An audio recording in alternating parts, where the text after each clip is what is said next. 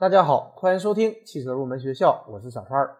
上一期节目给大家介绍了汽车空调系统的通风系统，今天我们继续来聊汽车空调系统的专题，来给大家介绍一下汽车空调系统是如何根据模式的不同和实际的需要进行空气流的分配。现在汽车的空调已经从单一制冷或取暖的方式发展到了冷暖一体化的方式，由季节性空调发展到了全年性空调。真正起到空气调节的作用。空调系统可以根据驾驶员的实际需要和要求，将冷风或者热风输送到驾驶室内，满足空气调节的需要。首先，我们来说一下汽车空调配气系统的基本构造。它通常是由三部分构成。第一部分是由空气进入段，主要是由用来控制新鲜空气和室内循环空气的风门叶片以及鼓风机组成。第二部分为空气混合段，主要由加热器和蒸发器组成，用来提供所需要温度的空气。第三部分是空气分配段，也就是将空气吹向面部、脚部和风窗玻璃上，主要包括中风门、下风门和橱窗门以及上中下出风口。所以，汽车空调送风系统的大致的工作过程是这样的：车外新鲜空气和车内循环空气进入鼓风机，然后空气进入蒸发器。再然后由风门调节进入加热器的空气，最后就是进入各个出风口。下面我们按照这三段分别展开来给大家进行介绍。首先我们来说空气进入段，空气进入段的风门用来控制车外新鲜空气和驾驶室内空气的循环比例。举个具体的例子来说，当夏季室外空气温度较高时，风门叶片尽量开小角度。也就是降低车外新鲜空气的比例，使压缩机的运行时间减少。而当汽车长期运行时，驾驶室内的空气品质下降，这时就要让风门叶片尽量开大角度，来提高车外新鲜空气的比例，改善车内的空气质量。一般汽车空调新风比例约为百分之十五到百分之三十。说完了第一个空气进入段，我们再来说下一个空气混合段。这一段的风门主要调节通过加热器的空气量。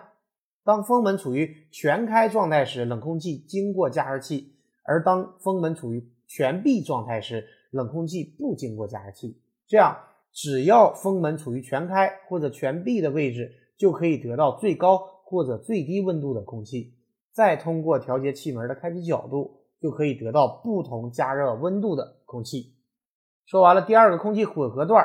我们再来说一下最后一个空气分配段，这一阶段的橱窗风门、中风门和下风门可以分别调节空调风吹向汽车的风挡玻璃、成员的中下部和脚部，实现不同风向的控制。同时，也可以控制鼓风机的转速，调节空调风的流量，改变人体的感觉。汽车空调典型的气流分配形式有空气混合式和全热式。首先，我们来说空气混合式。这种方式也是目前汽车上应用的最多的一种方式。它的工作过程是这样的：车外新鲜空气和车内空气混合进入鼓风机，然后混合空气进入蒸发器，再然后由风门调节进入加热器进行加热的空气量，最后再进入各个出风口。进入蒸发器后，再进入加热器的空气量可以通过风门来进行调节。如果进入加热器的风量少，也就是冷风量相对较多，然后冷风由出风口吹出。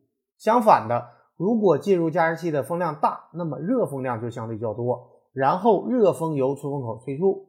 这种形式的优点是能够节省冷量，但是缺点是冷暖风不能够均匀的混合。这种方式就是空气混合式。第二种常见的形式是全热式，它的工作过程是这样的。车外新鲜空气和车内空气混合进入鼓风机，然后混合空气进入蒸发器，然后出来的空气全部进入加热器进行加热。加热后的空气由各风门调节风量，分别进入各个出风口。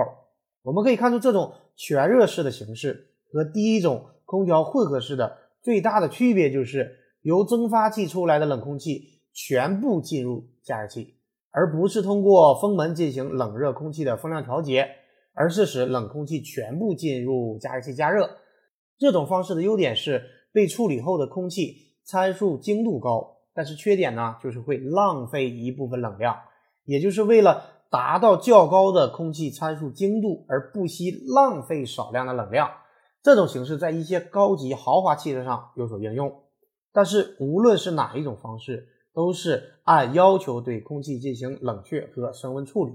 大家不要理解为全热式就是只出热风，而应该是通过配气和温度调节以后，上述的两种方式都是可以达到要求的风量和温度。